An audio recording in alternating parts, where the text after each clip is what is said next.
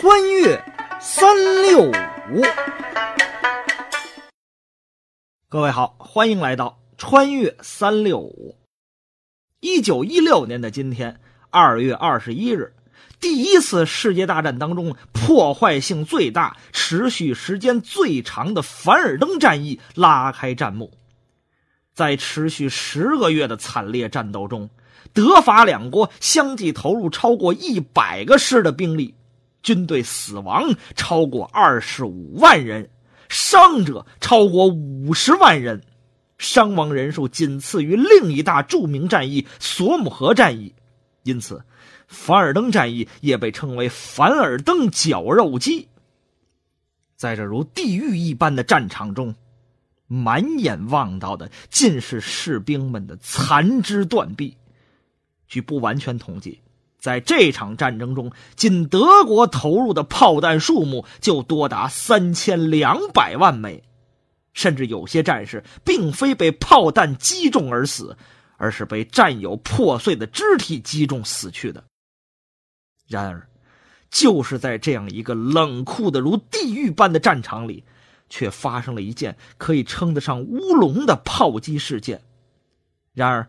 这枚小小的乌龙弹却几乎改变了整个凡尔登战役的战局。那么，今天咱们就一起来聊聊这枚幸运炮弹的故事。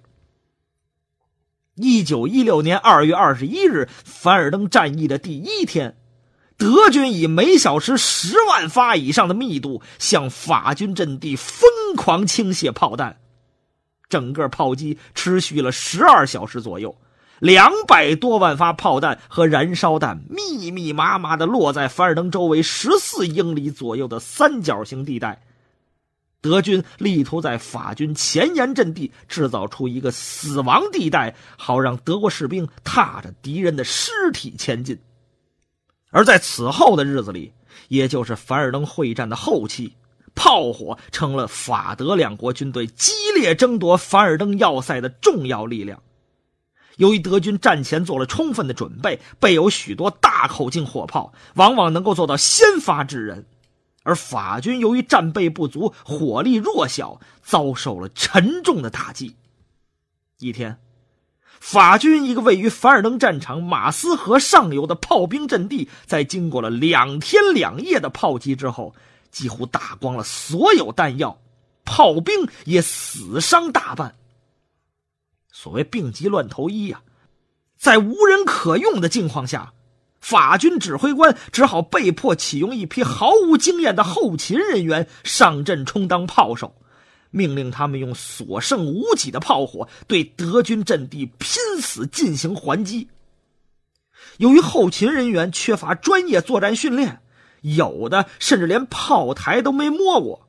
指挥官命令仅剩的老兵临时对这群菜鸟进行特训，结果，一个菜鸟新兵不知是填错了弹药、装错了标尺，还是听错了命令，突然把一发炮弹投射出去，而炮弹所投射的位置完全不在战线的范围内，弹着点居然是一片茫茫原始森林。所有人的目光瞬间齐刷刷的望向这个菜鸟炮手，他自己也吓得呆愣在原地。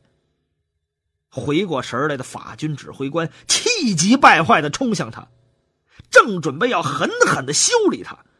要知道，这种失误在弹尽粮绝的情况下，几乎相当于自杀呀！这是绝对不能容忍的严重错误。可就在这时，从那枚炮弹落地的方向传来了一阵又一阵巨大而沉闷的爆炸声，绵延不绝的爆炸声持续了长达半个多小时。所有法军将士都听傻了，这是怎么的了？这是？原来啊，德军为了尽快的结束战斗，就缩短了运输里程。轻率的将六十多万发大口径炮弹储存在战场附近的斯潘库尔森林中，而这枚射偏的乌龙弹，居然鬼使神差，不偏不倚的正好落在了德军位于斯潘库尔森林里的弹药补给基地。并通过狭窄的通风口直接射进了弹药库。您琢磨琢磨，这才叫无巧不成书呢。这下可好，德军弹药库里的六十多万发大口径炮弹以及几十吨弹药全部被引爆，瞬间山崩地裂，战火弥天呐！整个世界似乎都要被爆炸产生的冲击波震碎了。这一次爆炸也是第一次世界大战当中规模最大的一次爆炸。就在不久之前，德军阵地上还有几十万门威力无匹的重炮，可是眨眼之间，这些兵器就化为了一片焦土啊！法军指挥官喜出望外，抓住时机，一举攻下了失去炮火做后援的德军阵地。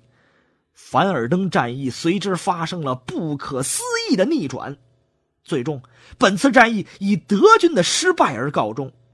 这个结果也在很大程度上决定了德国在第一次世界大战中战败的命运。当然，关于这枚小小的乌龙弹的很多具体细节，在历史的长河中已经被滚滚洪流冲刷的面目全非，几无可考了。